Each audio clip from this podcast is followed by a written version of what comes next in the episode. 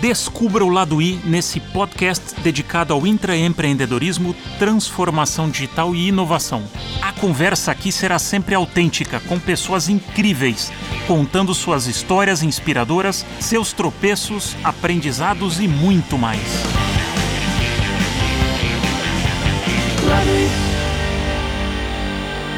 Bem-vindo, bem-vinda a mais um episódio de O Lado I. Meu convidado de hoje é formado em Engenharia Civil pela Mauá e pós-graduado pela GV, com especialização na Stanford University, onde nos encontramos aí uma ou duas vezes.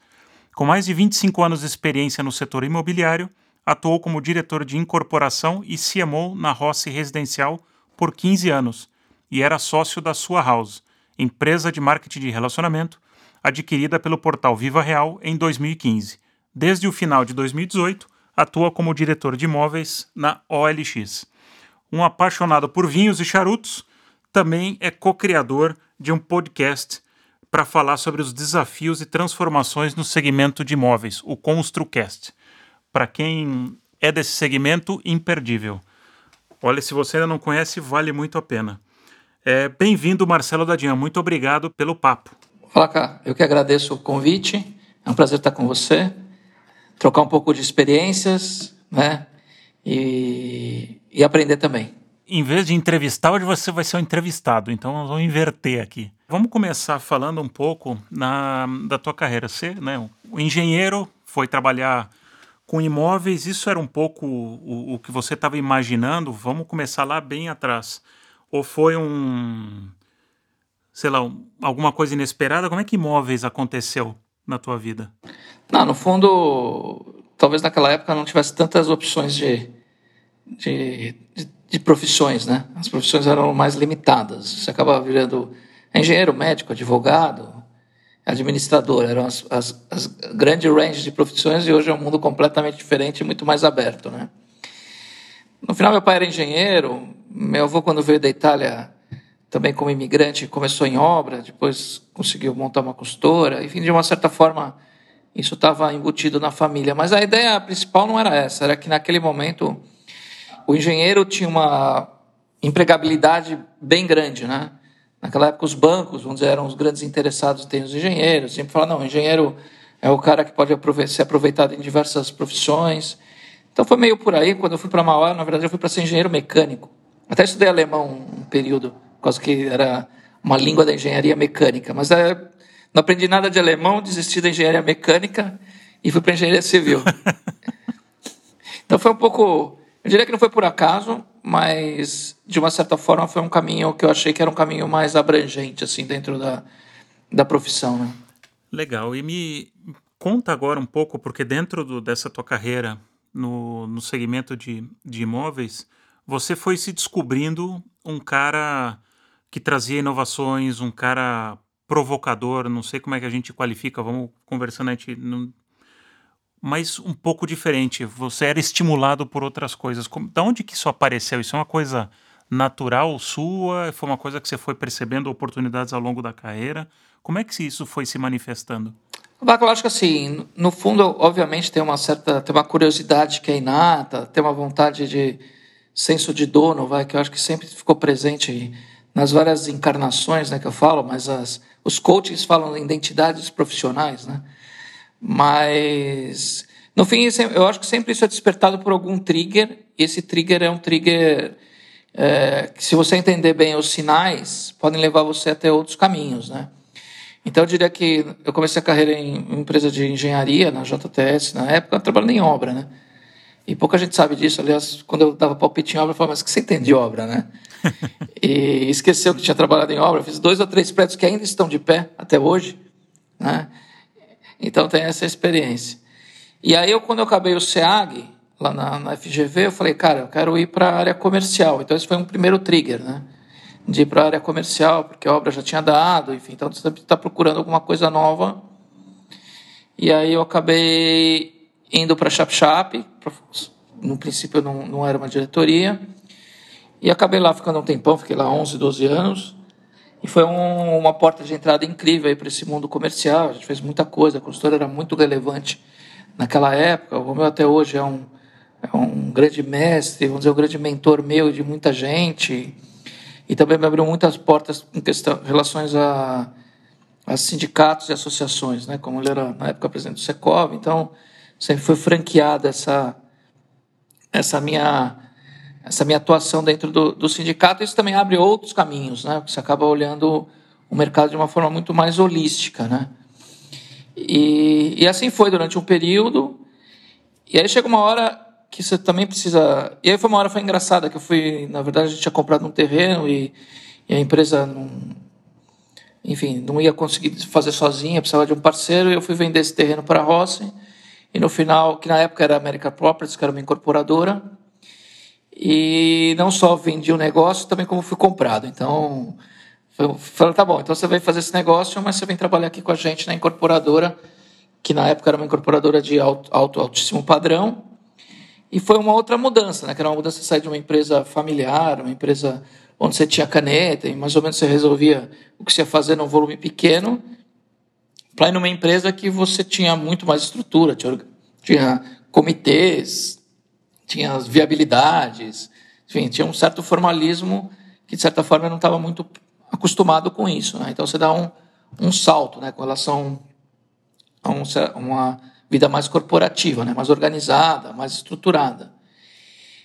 E depois, no outro momento, ainda aí, quando a, a América Properties foi incorporada pra, pela Rossi, por questões aí de follow-on, enfim, de questões financeiras, de captação, e onde o negócio da América Properties, que ia super bem até então, a gente tinha lançado é, alguns empreendimentos que até hoje são ícones aqui em São Paulo, né? Ali na, na Rua Guarará, por exemplo, tem o Murano, tem o Vervene no Panambi, tem o Lindenberg Panambi, tem o Landscape, enfim, tem uma série de empreendimentos que até hoje são são referência, a empresa precisou ser incorporada pela Rossi e daí eu fui para a Rossi. Aí foi um outro, um outro momento também, porque a Rossi era uma coisa assim gigantesca, com outra estrutura, outro, completamente diferente, né? E você ia navegando nessas águas é, não, não tão tranquilas, eu acho que isso também sempre foi um, foi um caminho interessante, né? De poder, de repente, estar migrando para outros, outros, outros espaços, né? Em zonas de desconforto, né? eu diria, em zonas mais desafiadoras. Né? Então, quando foi para a Rossi foi um desafio enorme. Eu sempre conto que a própria estrutura era diferente, porque na América Properties eram cinco diretores, era uma estrutura mais cerebral, estratégica, e, e, e, na Rossi não era. Tinha só um diretor regional, era dividido em regionais, e os outros eram gerentes. Quando eu cheguei lá, era diretor, mas também não ia ser gerente, o diretor regional estava ocupado. Então ficou uma situação meio assim: o que, que vamos fazer, né? Essas coisas de empresa, né? Aí na época eu combinei com o Léo, falei, olha, e aí? Falei, não, vamos dividir, assim, não tem o cargo, então eu falei, eu vou ficar sem cargo. Aí eu fiquei um tempo sem cargo mesmo. E eu cuido do marketing e venda, você cuida do financeiro e pronto. Tamo, financeiro, administrativo, essa parte. E estamos divididos. E ficou assim. No fundo, essa foi uma experiência interessante, né? Porque mostra que a liderança não vem exatamente do cargo que você tem ou, ou, ou da carteirada que você consegue dar do tamanho da sua mesa ou da sua sala, né? Eu acho que ela vem do que você pode ensinar, enfim, do que você pode mostrar para contribuir para o bem da companhia, né? Então, isso em, em pouco tempo, enfim, isso já estava estabelecido, graças a Deus, né? Então o pessoal entendia que eu poderia contribuir mais, e aí o Léo acabou indo para outra função dentro da empresa, e eu assumi oficialmente como diretor da Regional São Paulo, que era a maior, era a maior regional da Rossi na época, né? E aí, nesse, nesse, nesse caminho, vamos dizer, a empresa foi crescendo, crescendo cada vez mais, e aí tiveram dois momentos mais ou menos simultâneos. Né? Teve um momento que a gente tinha uma negociação com uma empresa, para juntar com uma empresa que acabou não dando muito certo, que trabalhava com. não dando muito certo, não, não deu certo, né, porque a gente não conseguiu fazer a fusão, e que trabalhava basicamente empreendimentos de médio e alto padrão em São Paulo. E que aí, quando não deu certo, o pessoal me chamou e falou: ah, Marcelo, vem para cá, nós vamos abrir uma outra regional, que era a regional paulistana. Eu cuidava da regional São Paulo, que era maior. Na época a gente tinha São Paulo, Campinas, Rio e Porto Alegre. E você vai começar a atuar em médio alto padrão, num outro modelo aí dentro do mercado imobiliário, que era o modelo de comprar casinha, montar terreno, enfim, que era uma coisa que até então a empresa não fazia, né? E nós aí que fizemos umas debêntures para vocês, tem uma grana grande aí para poder comprar terreno, fazer negócio. Então vem para cá. E o Vem Pra Cá foi engraçado, porque o escritório da Regional São Paulo era ali na Berrine, tinha lá quase 200 pessoas comigo, e vem para cá, só que você vem para cá sozinho, você não pode trazer ninguém, porque o pessoal quer vir com você. Então você vai começar do zero. Aí nunca vou me esquecer, me enfiaram numa sala lá, que era do lado dos auditores, do financeiro. Eu entrei lá numa salinha, naquela época tinha sala, né? Entrei numa sala lá e falei, cara, puta, não conheço ninguém que está aqui do meu lado, né, da empresa. A empresa era bem grande, né? A gente está falando de uma empresa com quase mil funcionários no escritório, mais cinco mil em obra, uma coisa top five do mercado naquele momento, né? Falei, ah, tá bom, beleza, tô aqui sozinho, vou começar a montar equipe, tô com, tô com, a, tô com a grana das minhas debentures aqui para gastar e montar negócio. E isso foi acontecendo, né? a gente foi montando vários negócios. Em paralelo, também a empresa tinha um plano de ir para 120 cidades no Brasil, que acabou acontecendo também. E, e por estratégia a gente falou, cara, não dá para você estar em 120 cidades sem um modelo, vamos dizer, mais padronizado de atuação né, em todas as áreas, né, com uma estratégia mais é, vinda é, de uma inteligência, que a gente chamava, chamava assim. Né. Então, os quatro diretores mais sêniores na, na época, eu, Valdemar, Rodrigo e Marco, falamos assim, cara, vamos, vamos ver as áreas principais, e, e naquele momento as áreas principais eram produtos econômicos, convencionais, marketing e vendas, e vamos ver se tem algum acordo entre a gente aqui. E vamos ver quem gosta mais do que, ou quem tem mais afinidade com o que. Eu tinha afinidade com marketing, falei, então eu vou ficar com marketing. Então eu peguei o marketing nesse momento, né, com o objetivo realmente de criar um novo modelo, vamos dizer, de, de performance, desempenho e métricas é, para a Rossi naquele momento que estava numa expansão gigantesca, né? Porque você sabe, né, você vê da área de marketing, marketing é palpiteiro para tudo quanto é canto, né?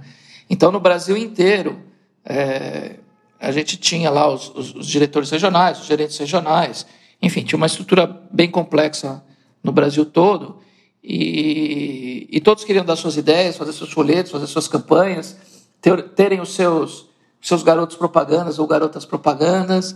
Isso era uma, era uma despesa financeira gigante, era uma era muita energia gasta com ineficiência. Né? Então, o primeiro grande trabalho, eu acho que foi justamente esse, né? a gente poder padronizar isso para que as pessoas que estivessem nas pontas pudessem é, colocar todos os esforços e energias naquilo que fosse extremamente necessário. Né? Então, para você ter uma ideia, assim, só para exemplificar para quem está ouvindo, sei lá, o estande de venda pode ser de milhares de formas, né? formas, jeitos e acabamentos. Né? Então, pô, então, vamos fazer agora o estande de venda é, pequeno, médio e grande, e tá lá, está tudo pronto, orçado, tudo bonitinho, você pega um deles e, e coloca. Porque isso para o cliente não era era muito mais relevante o produto, as condições de venda, essas coisas, do que exatamente se preocupar se o stand tinha um ou dois andares. Né?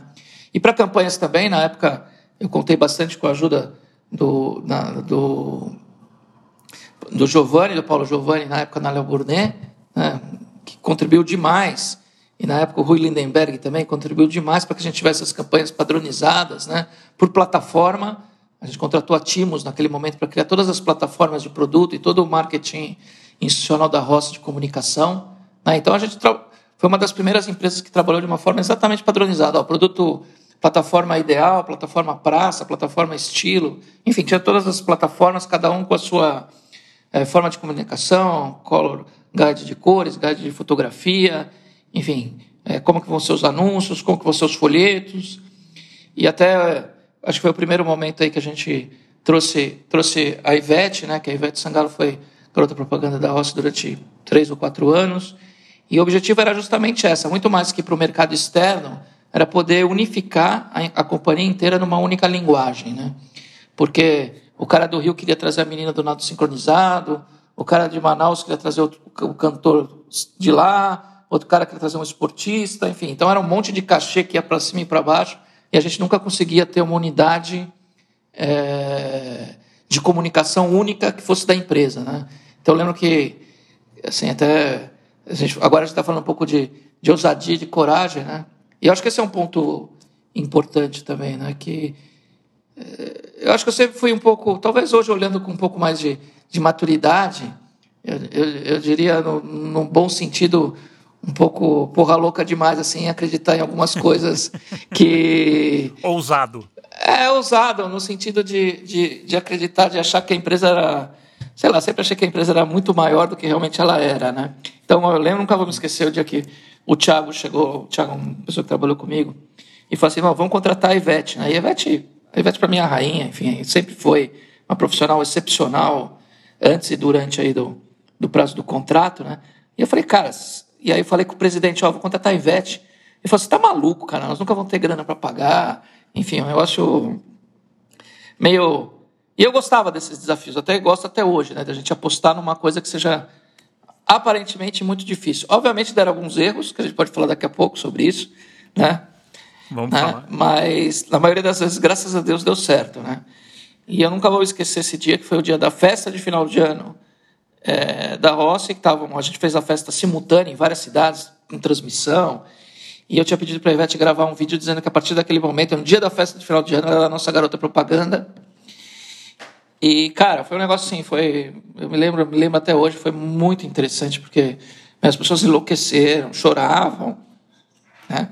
O João Rosa estava do meu lado, olhou assim para mim: Você está louco, cara? Que... Não, vai dar certo, vai dar certo.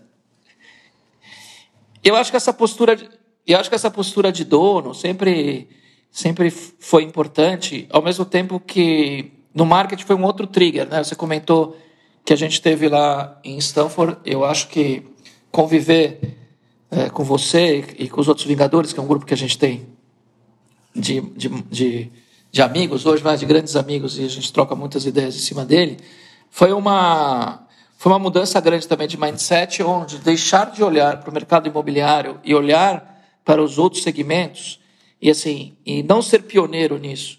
Quer dizer, não ser pioneiro, mas simplesmente trazer um pioneirismo para o mercado imobiliário que é muito conservador, né? Isso se refletiu em uma série de ações, né? Por exemplo, foi a única empresa que esteve no Big Brother em duas, em duas, em dois momentos. O Big Brother realmente tinha uma exposição enorme e as pessoas falam: mas por que você está no Big Brother? Você imagina que uma empresa que não tenha, não tinha expressão nacional e que queria ter expressão nacional, ao lado de estar de marcas naquela época, eu lembro Fiat, Unilever e outras empresas bem grandes ao chegar em. Eu abri lá Cuiabá e Campo Grande, por exemplo, e eu lembro que eu ia com a pastinha da Rossi e as pessoas falaram, pô, a Rossi é aquela do, do Big Brother. Quer dizer, então foi um atalho gigantesco para a empresa ser conhecida nacionalmente. Né? E, obviamente, é, isso reduz investimentos de mídia e outros tipos de investimento, porque você trabalha isso de uma forma nacional, via televisão, via internet. Né? Legal, vamos. Super interessante o que você está contando. Acho que você está falando de várias, né? Porque quando a gente fala de intraempreendedorismo, a gente não está falando de um cargo, a gente está falando de uma mentalidade. E você tocou várias palavras que eu queria é, trazer um pouco de volta. Você falou muito da importância da liderança. E a gente tende a acreditar que a liderança tem muito a ver com o cargo que a gente ocupa, e que não é verdade. A liderança tem muito mais a ver com a postura que você imprime. Então, não necessariamente a pessoa precisa ser o chefe de todo mundo para ser o líder, muito pelo contrário, porque liderança não tem a ver com, com chefia tem a ver com aglutinar as pessoas, trazer as pessoas para os teus sonhos, objetivos e levar essa galera. Isso requer muita energia. E você, eu ia, eu ia citar isso e você falou também que é um mercado bastante conservador. E, e a tua descrição das coisas que você foi propondo iam um pouco contra a corrente ou iam diferente do que havia sido feito né, em, em épocas anteriores. Como é que foi lidar com isso? Como é que foi vencer essas barreiras? O que, que você aprendeu nesse processo? Acho que teve, um, teve até um outro, um outro ponto que eu esqueci de comentar, que eu fiquei lá na Regional Paulistana e no marketing acumulado durante um tempo. Aí montei a equipe da Paulistana. Aí tinha tanto negócio que não dava tocar o marketing e mais a Paulistana. Aí a Paulistana eu passei para um outro diretor e fiquei só no marketing. E aí era um outro aprendizado, né? Porque tanto na Regional São Paulo, vocês lembram, como na na Paulistana eu tinha uma equipe, enfim, de uma certa forma tinha uma ascensão hierárquica sobre eles, né? Mas quando você foi para o marketing nacional, a gente acabou trabalhando uma relação matricial com todos esses gerentes e, e, e, e, e outras é, assistentes de marketing e supervisores de marketing que estavam nas outras células reportando para outros diretores regionais. Então, acho que esse é um ponto, acho que é capital, assim, é super importante de você conseguir se relacionar matricialmente, e isso é uma coisa que eu trago até hoje dentro da OLX, justamente para não ter a liderança hierárquica, né? Mas não é fácil no começo, né? Eu lembro que eu ficava lá, quando eu fui para o marketing, eu falei, cara, se eu passar mal aqui, pô, não tem ninguém nem vai me achar aqui dentro, né? Porque enquanto lá na, na, na, regional, na regional São Paulo tinha copeira, trazia água, café, olhava se estava bem, aquela coisa, né? Então, é, o fato de você se relacionar matricialmente conseguir influenciar de forma positiva, acho que traz uma liderança construtiva, né? E, uma, e, e, e, e conseguir engajar a equipe, né? Porque você, você não tem, você não vai engajar pelo medo, você não vai engajar pela, pela autoridade, você vai engajar para as pessoas acreditarem no seu propósito, né? naquilo que você está falando. E de uma certa forma, assim, essa turma acreditava no que eu falava, acho que e, e a turma, os meus pais falaram, ah, deixa ele lá que ele está fazendo as coisas, ele sabe o que está fazendo, porque, por outro lado, assim, a gente, as verbas eram grandes, então é, a gente brinca essa parte que é mais fã, que aparece mais, mas, obviamente, a gente tinha métricas super é, assertivas de controle, e esse foi um dos objetivos da padronização, para que a gente tivesse realmente é, todas as os KPIs, os OKRs, né, é, respeitados dentro dos parâmetros que, seriam aceitáveis para promover aí o lucro da empresa e, e promover os resultados que a gente estava se propondo a ter. Né? Então, é, o primeiro lado tem o lado tem, tem o lado glamuroso, vamos dizer assim, mas obviamente por trás tem você estar tá atendendo aí as questões de rentabilidade que a gente era cobrado por isso, muito mais por isso, né? E vamos falar dentro desse ponto que você trouxe. Eu queria explorar uma palavrinha que chama desconforto. E o desconforto, isso que você, isso que você fez, então tem uma capacidade que você foi aprendendo de, de ter influência, né, de sair do comando e controle e partir para uma, um, em colaboração e influência, que é super importante para a liderança. E quando você fala em padronização, você está mudando o modus operandi que vinha há X tempo. Você gera desconforto nas pessoas. Como é que foi lidar com esse desconforto? Porque quando você gera desconforto, você cria os anticorpos, que são aquelas pessoas que tentam brigar para manter determinadas coisas. Como é que foi a tua experiência para conseguir fazer isso acontecer? O que, que isso trouxe? O que, que, que, que você pode dar de dica para como lidar com desconforto? Acho que o primeiro ponto, que tem a ver também um pouco com o tema de transformação digital hoje, que está tão em voga, né? É você ter um apoio, vamos dizer, inconstante de toda a liderança da empresa, né?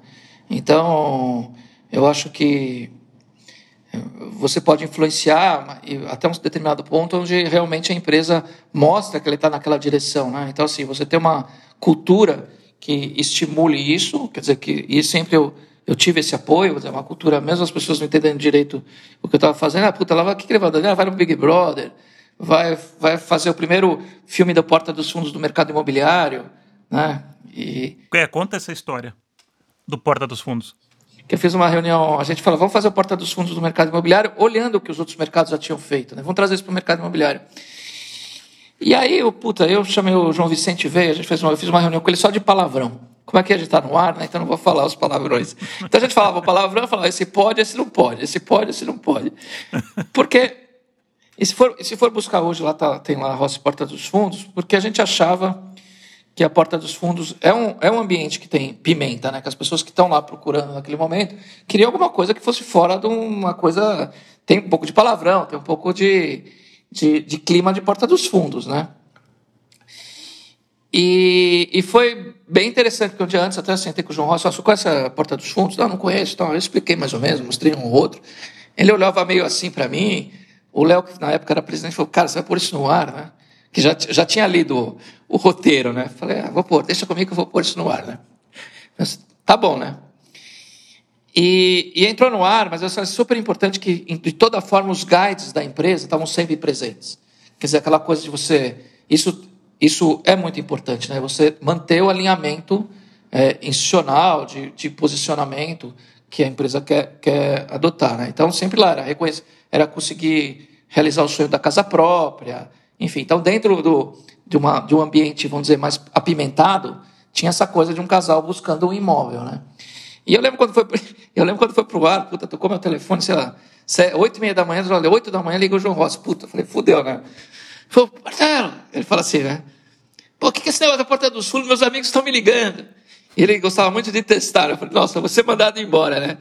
Falou, falaram, falaram isso está sensacional, nunca vi um negócio desse.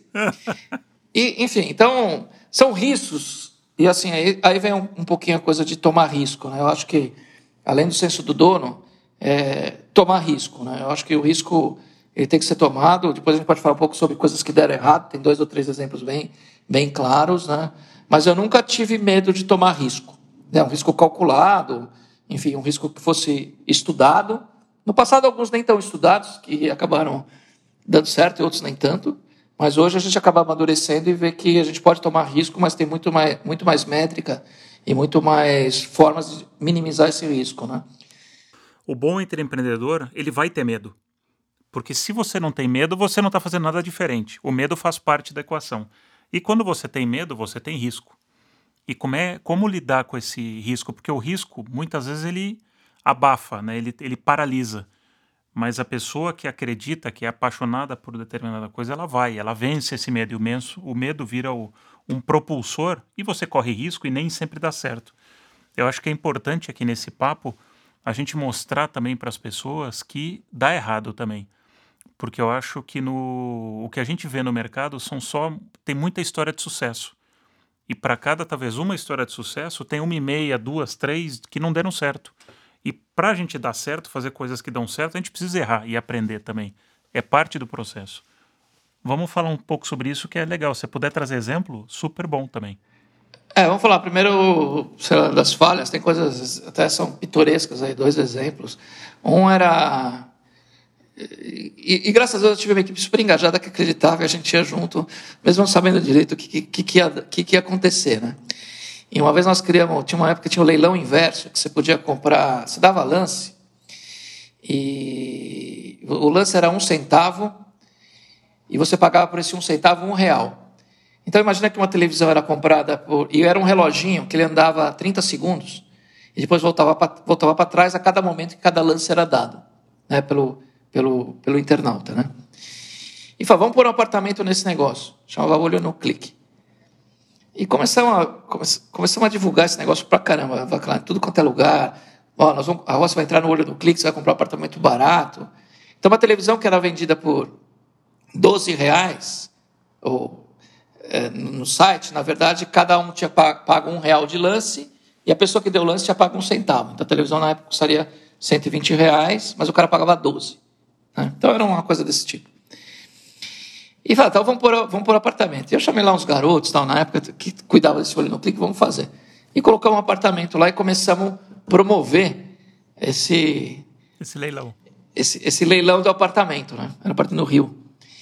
Começaram a promover, promover, e os caras começaram a comprar lote, comprar estoque de, de lance, né? Ia vendendo pra caramba, ia vendendo, vendendo, ia, ia começar dia 11 de dezembro de um determinado ano, né? Beleza. Então, vai, vou comprando, vamos comprando. A gente ia medir quanto tinha de lance comprado, era uma porrada. Aí, dia, dia 11, e o negócio ia rodar 24 horas, né? Então, puta, dia 11 de dezembro, vamos ligar o negócio. Não, aí no dia da. Deu mídia pra caramba. Mandamos para o Japão dizendo que o. Que enquanto o brasileiro está dormindo, o japonês está acordado para mandar lance. Mandamos para os Estados Unidos dizendo que a gente usava o servidor da Amazon e que o lance dele chegava antes sei lá, geraram, meu, o que gerou de PR foi um negócio absurdo, tanto que no dia da abertura, é, tinha um canal, na, tinha um programa na Globo de tecnologia, falando, nós vamos aí filmar a abertura do, do, do leilão. Cara, eu lembro que eu estava com o menino do, do lado que cuidava do, do olho no clique, eu olhava a tela, a tela parada, eu falei, meu, o que está acontecendo? Não, está fora do ar. Falei, como nós vamos entrar? Nós vamos entrar no... Cara, era um, era um estresse absurdo. Bom, aí entrou no ar entrou no ar, cara, e meu, a gente não dormia, eu e o João na época, né? Porque ficava a noite inteira, a gente ficava vendo se o relance estava rolando. Então eu dormia com o computador do lado, para o negócio ver se o reloginho estava tava indo, né? E ficava assim, sei lá, uma semana sem dormir. Trabalhava de dia e de noite acompanhava o lance. Aí um dia toca o telefone, meu, tinha muito lance tocado. Toca o telefone, sei lá, seis e meia da manhã, um cara fala, alguém ganhou. Mas na verdade o que tinha acontecido e não era possível, tinha muito estoque, enfim. O que tinha acontecido é que deu um pau no sistema e a hora que voltou, voltou travado com algum ganhador, né? Hum. Aí, aí nós falamos, não, não é possível, tem muito lance, aí todo mundo ligando. Pô, tá, manda um cara lá para Brasília, o um cara de Brasília, e vamos botar no ar, falar que tem um problema. E aí, no fim, nós fizemos uma negociação com o cara, voltamos para o ar, o apartamento. Mas aí chamamos, aí tinha, tinha Arthur Anderson, tinha, falava, vamos parar para dar uma revisada no, no sistema dos caras. Sabe o que acontecia, Vaca, para fazer uma história mais curta? Meu, quanto mais problema dava, os caras não conseguiam comprar lance, mais os caras achavam que o negócio era tipo comprar ingresso para show. É, você não consegue comprar. Uhum. Então, cada vez mais o negócio criava um buzz absurdo.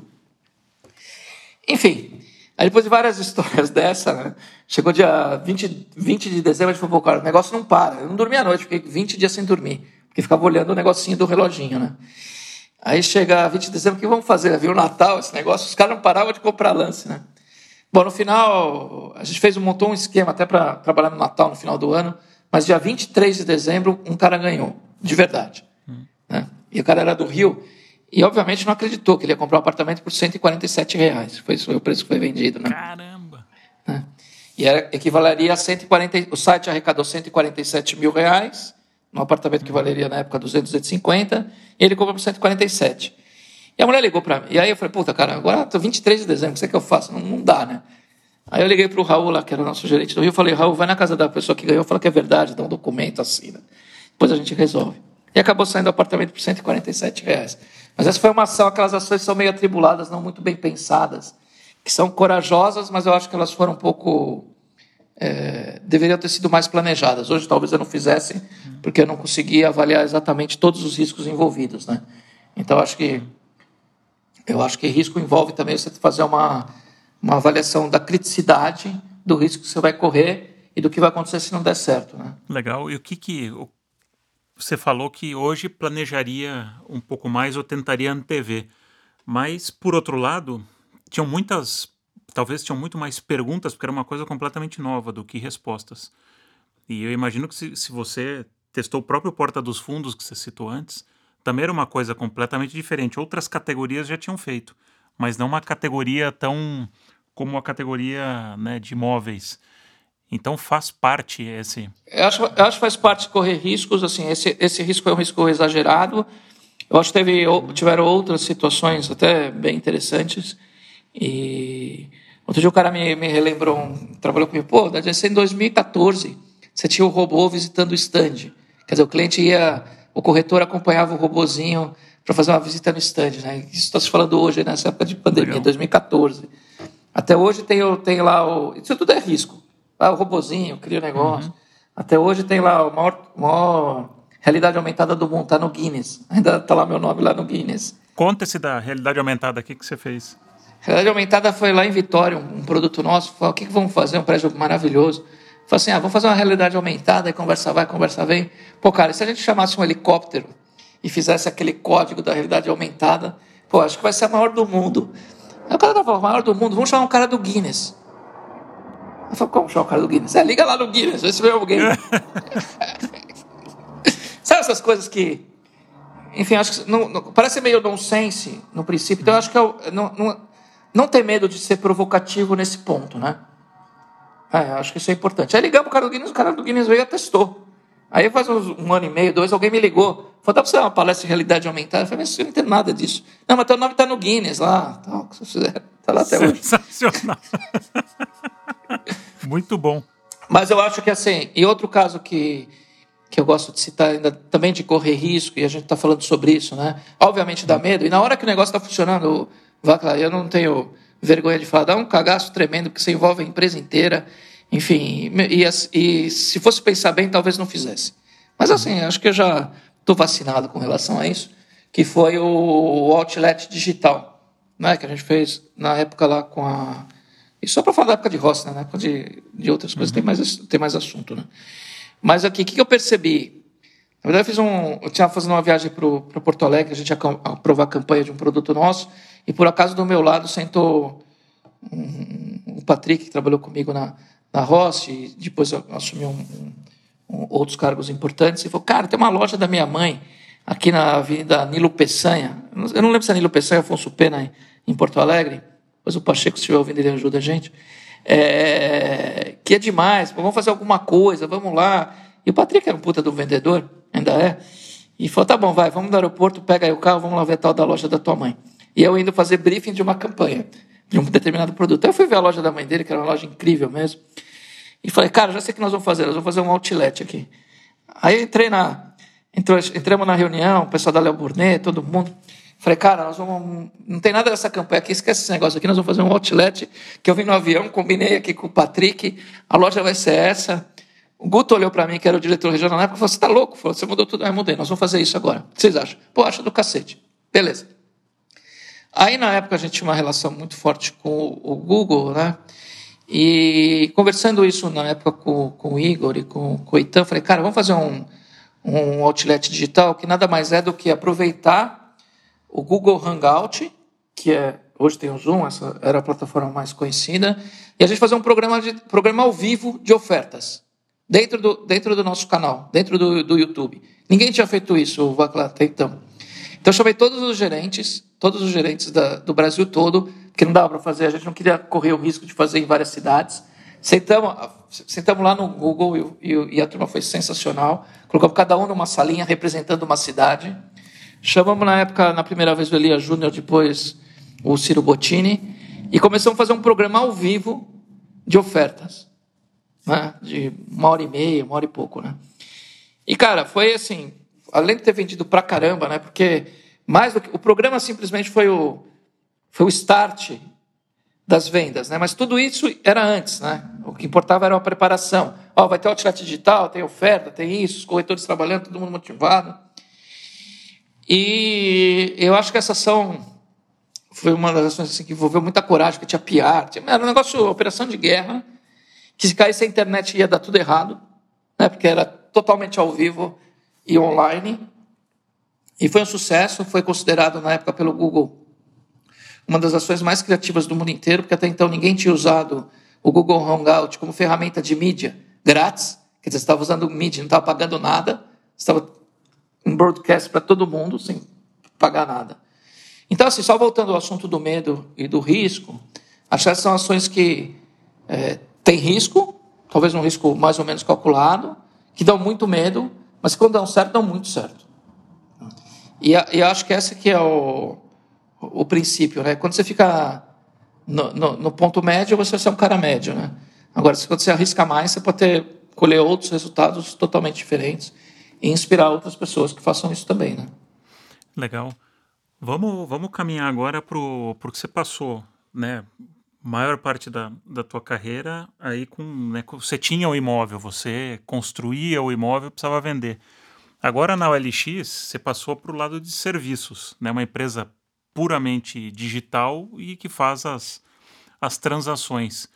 Como é que é trabalhar num player, sair né, de, um, de um lugar que você tem o, o, imóvel tangível para agora você estar tá no ambiente de serviços, onde você precisa ter um conhecimento de, de dados ou do consumidor de uma forma muito mais profunda. Como é que foi essa transição para você? É, aí teve um, aí teve um momento, né? Teve, antes, antes de, de, de, de marketing para o LX tem um, tem um, tem um, dois intervalos aí, novas duas encarnações, vamos dizer assim, né? Novas encarnações. Primeiro que na própria Rossi enfim, veio a crise, e obviamente com a crise o gastador, que é o diretor de marketing, é, não tem mais muito o que lançar, não tem muito o que fazer, né? Então, aí eu comecei a perceber isso e acho que montei um projeto e falei, cara, que não tem espaço para cá, a empresa vai ficar muito pequena, eu não vou querer, enfim. E montei um projeto chamado Rossi Omni na época, que era colocar um CRM, que era o CRM da sua house, que não foi fundado por mim. E só que eu percebi que pelo menos 25% do investimento em marketing que a gente fazia estava sendo desperdiçado e eu não sabia onde porque eu não podia medir. Então eu falei, cara, eu vou acabar saindo aqui da empresa, vai vir um fundo, enfim, não vai ter lugar para mim. Então eu vou mudar de ponta, vou sair da ponta da, do gasto, que seria o marketing, para a ponta da receita, que seria a venda. E montei esse projeto. Esse projeto tinha essa questão de é, transformar a empresa inteira é, dentro no, empresa inteira, quando eu falo os mil corretores né, que tinha na época, para poder usar uma ferramenta de CRM que funcione não como chat, mas como ferramenta de gestão, seus gerentes, seus diretores. E também montamos na época, é, na época com Marcelo Pimenta, que é da Sales, Sales Impact hoje, o primeiro, acho que foi a primeira cozinha de leads que eu falei, que é o primeiro lugar para poder qualificar, perfilar e mandar o lead para o corretor no momento adequado. Né? A gente montou lá em Alphaville isso. E essa foi também uma outra experiência incrível, porque quando eu montei, eu apresentei, falei, oh, eu quero fazer isso. E aí o pessoal da roça falou: tá bom, mas o que você vai fazer? Não, eu achei essa ideia aqui boa, ninguém está fazendo, vou apresentar isso para o mercado. E nesse momento eles falaram: cara, nós não queremos que você apresente isso para o mercado, fica aqui dentro da gente, fica incubado. Vai. Então acho que foi uma experiência diferente. Né? Então nesse momento eu saí da, da diretoria formal e fui tocar o meu projeto, que era o Rossiome, lá dentro. Né? E foi uma experiência também bem interessante, né? porque acabou dando muito trabalho, né? porque você tem que influenciar, mudar, transformar.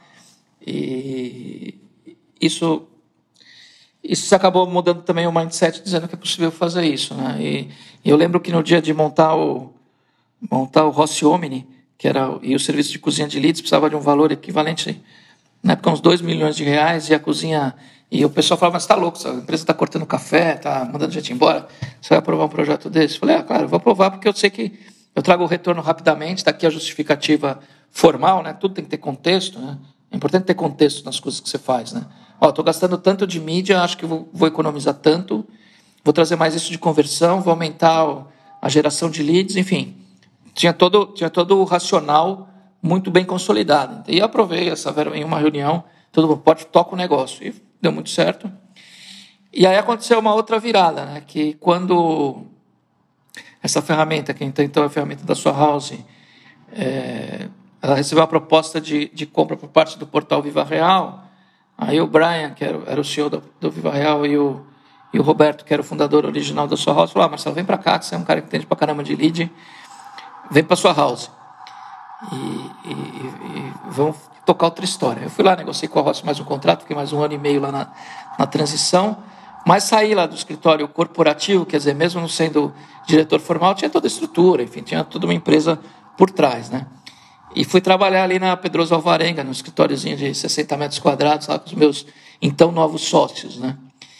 E aí já é um, já é um choque, né? Porque você realmente sai de, sai de uma empresa corporativa, tal, essas coisas, e vai trabalhar numa startup onde você tem que fazer tudo. Né? Tem que montar apresentação, tem que vender, tem que fazer, tudo tem que fazer, né? E eu acho que esse também foi um aprendizado, assim, de novamente você ter, correr risco e ter medo, mas no final a gente saiu lá na época de 25 clientes e depois quando eu... Aí a gente foi para o escritório do Viva Real, aí o Viva Real juntou com o Zap e a gente saiu de 25 para 300 clientes, assim, nesse prazo de três anos, que é bastante. Era o maior CRM do mercado, ajudando as empresas e com bons produtos realmente. E aí eu acabei recebendo a proposta para ir para a LX, para cuidar de, da área de imóveis. E por essa, esse mundo líquido que a gente vive, eu acabei comprando a Anapro, ou a empresa comprou a Anapro, que, é, que era o CRM é, concorrente da sua house. Então, né, comprou o CRM. E agora a OLX acabou comprando o Grupo Zap. Então, vou voltar para lá de novo, de alguma forma. Né? Então, eu acho que essa coisa, a gente falando de medo, flexibilidade, empreendedorismo, eu acho que traz um, traz um pouco isso tudo, né? Esse, esses passos, né? Obviamente você, você, você para de, de ser aquele cara que constrói, como você falou assim, o dono para você ser muito mais. Pô, na, lá na LaNetX, obviamente a gente vem de mídia e tem agora tem o CRM, mas é num outro volume de empresa, né? um volume de uma empresa global. Aí tem esses outros aprendizados também, né? Para cada, cada uma dessas etapas, na hora de sair da sua house e ir para o Viva Real e para o Zap, é um aprendizado você está numa empresa tech, né? Então é outra, outra dimensão, aprender a falar a, a, linguagem da tecnologia, né? Tratar com os devs, sabe? Todas essas coisas dos, dos sprints e dos scrums e dos, né? E dos times ágeis e daily, enfim, hoje coisas que eu já até mandei um e-mail por engano para um amigo meu que tinha a ver com linguagem de tecnologia. O cara falou: "Mas o que você está falando aqui?" Não entendo nada que está aqui essa linguagem aqui. Né? E você está trazendo um ponto super interessante, porque você falou uh, em algum, um, um pouco mais para trás de, da, até quando a gente esteve em Stanford, que isso te ajudou muito para abrir a cabeça. E quando a gente está numa empresa ou num segmento, como você ficou muito tempo, a tendência que a gente tem é mergulhar. E o, e o que você falou que eu acho que é importante, eu queria resgatar, a importância da gente sempre olhar além daquilo que a gente faz. Então, não só o nosso segmento, mas olhar para o mundo, olhar para as pessoas para ver o que está acontecendo. E você, e eu queria ligar isso com aprender, porque você é um cara que que eu acompanho já há algum tempo, que você sempre teve muita sede em aprender, nunca quis parar de, de aprender. E essa curiosidade é muito importante. E isso te ajudou bastante, e, e vamos refletir um pouco sobre isso, em você se adaptar. Porque o, o mundo que você vive, o segmento, ele foi se adaptando. E você sempre conseguiu estar na. Vai na. na surfando a primeira onda. Você não estava na décima onda, você estava sempre na frente. E hoje você está numa, numa empresa que é um, um puro sangue digital. Porque você já veio trazendo isso, você sempre teve essa curiosidade. Então, esse lado de medo, risco, desconforto e o, e o aprender e, e, o ser curioso é um ponto muito importante para as carreiras. Para a gente sair daquelas carreiras lineares que a gente está acostumado e fazer carreiras não tão lineares, que é o que você contou. Quando de repente parecia tudo perdido, ou não, isso aqui tem um muro na frente, você conseguia propor alguma coisa ou ser dono da tua própria jornada. Reflete um pouco sobre isso, Dadinho. Acho que tem uma coisa bem potente aí por trás.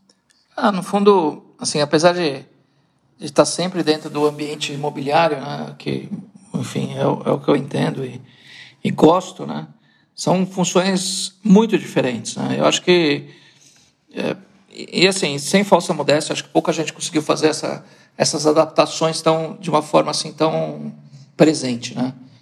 É, porque Acho primeiro que demanda curiosidade, demanda tempo. Né? A, gente, a gente brinca, né? Pô, tudo bem, eu estava em Stanford, mas de repente não dá para você tirar duas semanas. É, eu podia estar na Croácia tomando vinho e estava lá estudando. Estou fazendo curso, estou preparando aula. Quer dizer, tudo isso é, demanda, são, são, entre aspas, alguns, alguns, não vou dizer sacrifício, porque você faz com prazer, mas alguns trade-offs que você tem que fazer na vida. Né? Da mesma forma, ah, tudo bem, é, na época do, de, de, lançamentos imobiliários. Mas sabe tanto, pô, porque acho que durante 10 anos da minha vida, todo final de semana, sem exceção, menos nas férias, nos feriados, eu ia em plantão de venda, nosso, da concorrência. Enfim, então é uma coisa que você tem que se doar também, né? Que não é uma coisa que vem, que vem de graça, né? E também que não é tão fácil. A hora que você sai. E todas as empresas têm as suas características, né? O LX é uma empresa, por exemplo, uma empresa espetacular, uma empresa gigantesca né? Para quem não sabe, o LX hoje é uma empresa 50% da Naspers, que é dona, entre outras coisas, do iFood, e da Schibsted, que é uma empresa de, de mídia escandinava, de base na, Noro, na, Noruega, na Noruega, tem mais de 30 países, é o portal mais, um dos portais mais acessados do Brasil, 50 milhões de acessos mês. Né? Então, assim, é, é impressionante né? a, a, quantidade de dados e de coisa que uma empresa dessa gera. E, e assim, por outro lado, o sarrafo lá em cima, as pessoas são muito boas, né? uma empresa super data-driven. Então, assim, se, você pensar aquele Marcelo que contou a história do olho no clique lá, do, do leilão, que é puta de uma, um negócio, assim... Você, você usou a palavra ousada, mas ela foi um eufemismo, mas foi assim, quase inconsequente, eu diria, hoje, olhando para olhando hoje. Mas é um negócio que na LX, por exemplo, nunca andaria. Quer dizer, você poderia fazer essa ação, tem apoio para essa ação, mas você precisa ter muito mais dados técnicos, assim, muito mais consistência para poder fazer alguma coisa assim, né? Isso faz parte do amadurecimento também, né? Sem dúvida, mas e, e, o que você fez é o que te construiu e o que te levou hoje você ter né, a condição, a capacidade de estar navegando. Porque esse lado de ser curioso, de buscar aprender e, e não parar de aprender, muito importante. Porque às vezes a gente tem a tendência de, de parar e estacionar naquilo que a gente sabe, achar que a gente já chegou num determinado pico. E você sempre buscou se reinventar. E você agora, num negócio como o LX, que tem uma velocidade, se você comparar com todos os negócios que você fez antes, você agora está andando a 200 km por hora. É um negócio mu com muita fluidez. Talvez a, o negócio de maior fluidez que você já, já esteve. É uma outra dinâmica. Mas acho que o legal assim, que eu sempre tive, sei lá, talvez eu tivesse objetivos é, grandiosos né, para alcançar. É, e às vezes você precisa estar em algum lugar ou em alguma posição para poder ter um pouco de, de autoridade sobre isso, né? Então, assim, na época da sua house, lá do CRM, realmente eu, eu, eu e quero até hoje né, ajudar as empresas na transformação digital, ajudar as empresas a terem mais controle, a ter mais gestão no CRM, né? E agora em OLX, e, e bem, num breve futuro lá, o LX mais, Grupo Zap, é, é um mantra meu de ajudar a pessoa na compra do imóvel, né? para tornar a compra do imóvel mais simples, que ela é muito complexa. Né? Então, temas como exclusividade ou mais tecnologia. Enfim, isso você precisa estar num lugar que consiga te dar esse respaldo tecnológico, financeiro e institucional para poder ser ouvido. Então, eu, eu acho que o, o, que me move mais é isso. Quer dizer, cara, assim, eu estou num lugar que eu sei o que, o que eu estou buscando, que é isso nesse momento, é melhorar a experiência do usuário na compra do imóveis, dos imóveis, e para isso eu preciso ter um suporte que eu vou ter. Quer que seja em dados, quer que seja em ferramentas, em pessoas, enfim, experiência internacional. Então, assim, tem, por onde você olhar, você tem um suporte para poder mover isso, né? Você falou um pouco de. Você, você comentou de metodologias ágeis, que era uma coisa que nas nossas carreiras, né, isso apareceu não tanto tempo atrás. Reflete um pouco o, o que, que você descobriu, quais foram os teus aprendizados e hoje o que, que você vê de vantagem na metodologia ágil versus aquelas metodologias que você usava antes? Qual o, o grande benefício dessas metodologias? Eu acho que o, o, o principal é, benefício é você trabalhar em equipes multidisciplinares, né? Então você sai de um, de um, de um modelo onde as coisas vão tipo de uma esteira, né? de, de, de desempenho, linha de, de, de, linha de produção de desenvolvimento, para uma coisa mais uma linha de cocriação, numa linha onde realmente tem um comprometimento maior é, para que o resultado seja alcançado por todos, né? Então, assim, mas, por exemplo, eu estava fazendo um estudo dentro do mercado imobiliário de teoria, né? se alguma empresa trabalha, trabalhava com metodologias ágeis ou equipes multidisciplinares nesse modelo. É, encontrei uma empresa só que para determinados projetos estava testando isso, mas isso é uma coisa muito nova, assim, dentro do mercado. Mas, de qualquer forma, você vê que hoje o meu relacionamento é, com a parte técnica, vai com produto, tech, desenvolvedores, ela fica muito mais próxima, porque eu estou junto com eles, né? Então, em cima de uma, de uma ideia, falar, vamos desenvolver uma ferramenta para inserção de vídeo, ou melhorar a experiência de chat, ou fazer coisas técnicas que a gente tem no dia a dia, né? A hora que você está todo mundo junto discutindo esse tema e os discoveries, e, enfim, você gera muito mais engajamento e comprometimento, né? E eu acho que é isso que aí vai, aí uma, uma boa reflexão, porque a gente né, tem o um modelo clássico do comando e controle, e quando a gente fala das metodologias ágeis, na, e, e você tocou no ponto, para mim o grande ponto delas, independente se é desde o design thinking, né, Scrum, não, não importa, o nome tem, tem, tem várias né, no, que respondem ao manifesto ágil, mas é você tirar a hierarquia e colocar as pessoas em colaboração, em cocriação. Isso tem um poder muito grande. Só que tem também um desapego muito grande, porque você tem que sair da sua casinha e sentar com as pessoas e discutir. Então, você tem que sair daquela tua zona de conforto que, ó, eu sei de repente eu sou muito bom numa determinada área, mas eu preciso aprender outras coisas. Então existe um desapego que faz parte dessas metodologias que é importante. Bom, eu acho que deve ter, sei lá, uma certa usando o termo do LX aqui, deve ter um maior desapego do mercado imobiliário, né? O mercado imobiliário era muito tradicional, né? Então a gente de uma certa forma sempre estava preocupado com a presença física das pessoas na reunião, como que as pessoas estão estão vestidas, enfim, tem uma, tem uma visão um pouco menos focada é, em resultado, né? então em valores mais tradicionais. Né? E, e a gente sempre está pregando outro tipo de outro tipo de companhia hoje, né? uma companhia que traga mais diversidade, que consiga gerar novas ideias. Né? É, achei interessante, eu fiz um estudo é, das pessoas que ocupam cargos importantes aí nas, nas empresas imobiliárias e realmente tem pouca gente que veio de outras, de outras áreas. Né? O mercado sempre fala, ah, vou trazer alguém de outras áreas, mas a maioria se formou dentro da, do próprio mercado imobiliário. Tem muito pouca gente dentro do, dentro do mercado que seja de origem de consultoria, por exemplo. Né? E é super interessante que eu fiz uma palestra um, algum tempo atrás e o nome dela já era, já era um nome para provocar, provocar mesmo, o nome era WTF OMG Amigues. E na verdade era uma palestra interessante que era justamente uma menina que vinha de consultoria, estava concorrendo a uma vaga para gerente de inovação. E depois da entrevista ela começa a fazer umas perguntas para o entrevistador. E aí o entrevistador já fica um pouco chocado, porque é ele que está entrevistando e não ela.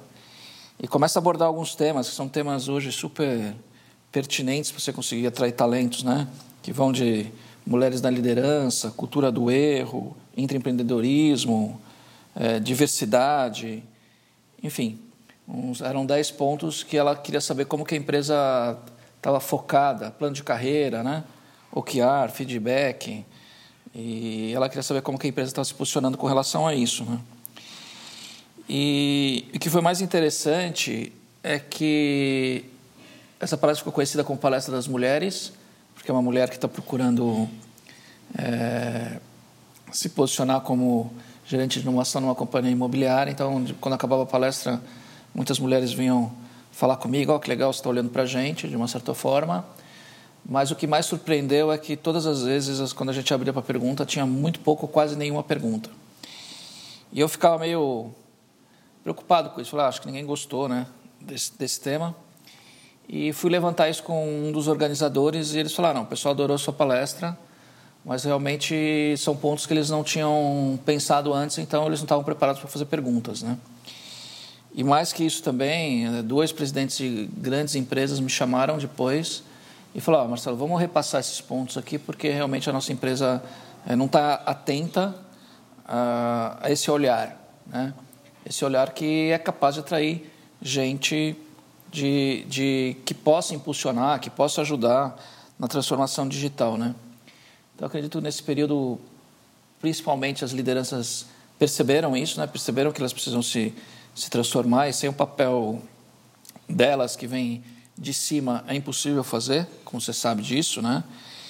E está acontecendo. De uma certa forma, a gente está percebendo novos movimentos para que as empresas se transformem. Isso é muito bom. Fantástico. Muito obrigado, é, Dadian. Putz, adorei o papo. Espero que você tenha curtido tanto como eu. Muito bom saber conhecer um pouco mais da tua, da tua jornada. Espero que quem está escutando a gente tenha curtido também. E valeu! Gostou da conversa? Então escute mais episódios na sua plataforma de podcast preferida. E também siga o Laduí no Facebook, Instagram e YouTube. Obrigado e até a próxima!